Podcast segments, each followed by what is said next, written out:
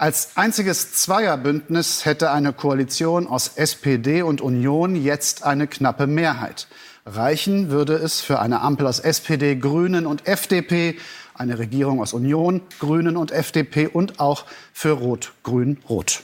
Das hat ZDF-Journalist Matthias Vornoff im letzten Politbarometer vor dem Wahlsonntag gesagt. Selten hat es kurz vor einer Bundestagswahl so viele denkbare Koalitionen gegeben. Unter anderem deshalb fällt vielen die Entscheidung schwer.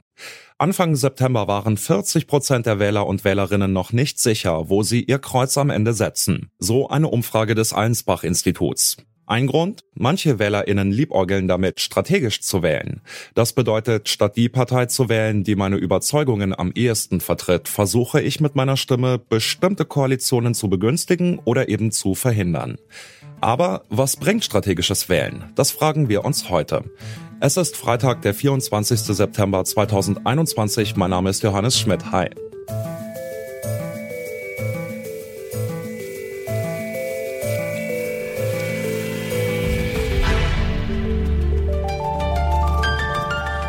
Zurück zum Thema.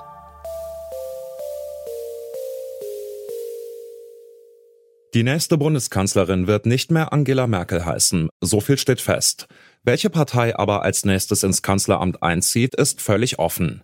Wenn am Sonntagabend die Wahlzettel ausgezählt sind und die Ergebnisse feststehen, bleibt es wohl noch ein Weilchen spannend. Denn wer am Ende mit wem regieren wird, das ist derzeit kaum abzusehen. Jamaika, Ampel, Rot-Grün, Rot-Rot-Grün oder unwahrscheinlich aber nicht unmöglich, doch nochmal GroKo. Mit der AfD will zwar keine der Parteien koalieren, doch ansonsten halten sich die Parteien alle Optionen offen. In diesem Jahr könnten laut dem Kommunikationswissenschaftler Frank Brettschneider mehr Menschen als sonst strategisch wählen. Statt ihr Kreuzchen auf dem Stimmzettel nach Überzeugung zu setzen, gehen sie taktisch vor. Doch wie funktioniert das in der Praxis? Oder vergeude ich damit meine Stimme? Was bringt strategisches Wählen? Darüber spreche ich jetzt mit Julia Reuschenbach. Sie ist Politikwissenschaftlerin und Historikerin an der Universität Bonn und forscht zum Wahlverhalten. Ich habe sie als erstes gefragt, was sie vom strategischen Wählen persönlich hält. Naja, grundsätzlich ist nichts dagegen einzuwenden, dass man die eigene Wahlentscheidung von der Frage abhängig macht, welche Koalitionsoptionen nach einer Wahl möglich sind. Es kann ja durchaus sein, dass ich sage, ich unterstütze eine Partei ganz generell, grundsätzlich aus meinen Überzeugungen heraus oder weil ich ihren Kandidat, ihre Kandidatin besonders gut finde.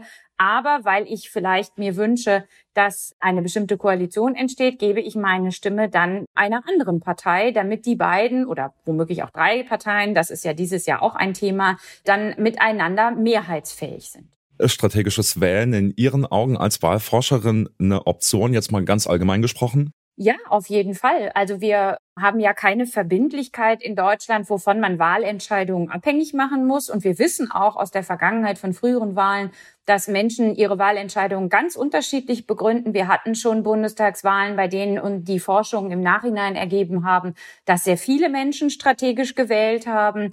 Wir hatten auch schon Wahlen, die sehr personalisiert waren, wo es also stärker nach den Spitzenkandidatinnen oder Kanzlerkandidaten eben ging. Und das ist beides völlig legitim. Hätten Sie ein historisches Beispiel, wo strategisches Wählen in den Augen der Wahlforschung zumindest schon mal wirklich den Unterschied gemacht hat? Ja, wir wissen zum Beispiel, dass bei der letzten Bundestagswahl 2017 sehr viele Wählerinnen und Wähler, also eine größere Zahl als bei den anderen wahlentscheidenden Aspekten, sich für ein strategisches Wählen entschieden hat, also ein koalitionsbezogenes Wählen, weil man sich eben erhofft hatte, und dann gab es ja auch entsprechend erste Sondierungsgespräche nach der Wahl, dass ein äh, sogenanntes Jamaika-Bündnis aus Union, FDP und Grünen womöglich zustande kommen könnte. Man muss allerdings dazu sagen, dass strategisches Wählen natürlich von einem ganz entscheidenden Faktor abhängig ist, nämlich dass jeder Einzelne oder jede Einzelne davon ausgeht, dass man nicht alleine ist als strategischer Wähler oder Wählerin, sondern dass auch andere das tun, weil nur dadurch natürlich auch ein Effekt entstehen kann. Wenn ich strategisch wähle, dann spekuliere ich darauf, dass die anderen so wählen, wie ich mir das vorstelle oder wie ich das absehen kann.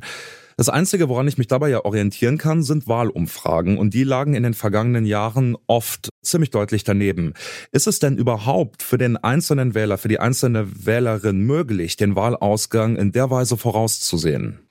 Naja, vorauszusehen in der Tat nicht, zumal, da muss ich ein bisschen widersprechen, Umfragen natürlich auch nur Momentaufnahmen sind. Also wir sagen ja immer ganz bewusst, dass diese Umfragen eben nicht das Wahlergebnis des Wahlabends vorhersagen wollen oder, oder erahnen wollen, sondern sie geben den gegenwärtigen Stand der politischen Stimmung oder eben eine Projektion, wenn an diesem Tag, an dem eine Umfrage dann veröffentlicht wird, Wahltag wäre. Was allerdings der Fall ist, ist, dass wir dieses Jahr eine etwas andere Situation haben als in der Vergangenheit. Wir haben ja früher immer von Lagerbildung im politischen Spektrum gesprochen. Also wenn man zum Beispiel mal an so eine Wahl zurückdenkt wie 1998, da ging es ganz klar um den Gegensatz Schwarz-Gelb oder Rot-Grün als mögliche Koalitionsoptionen. Und das sind natürlich dann Umfragen, je nachdem, wie die Parteien dort eingeschätzt werden, die Wählerinnen und Wählern durchaus einen Impuls geben können, zu sagen, okay, und jetzt vergebe ich tatsächlich eine strategische Stimme, weil ich eben eine Variante ganz sicher mit meiner Stimme unterstützen will. Und ich hoffe eben darauf, dass auch andere das tun.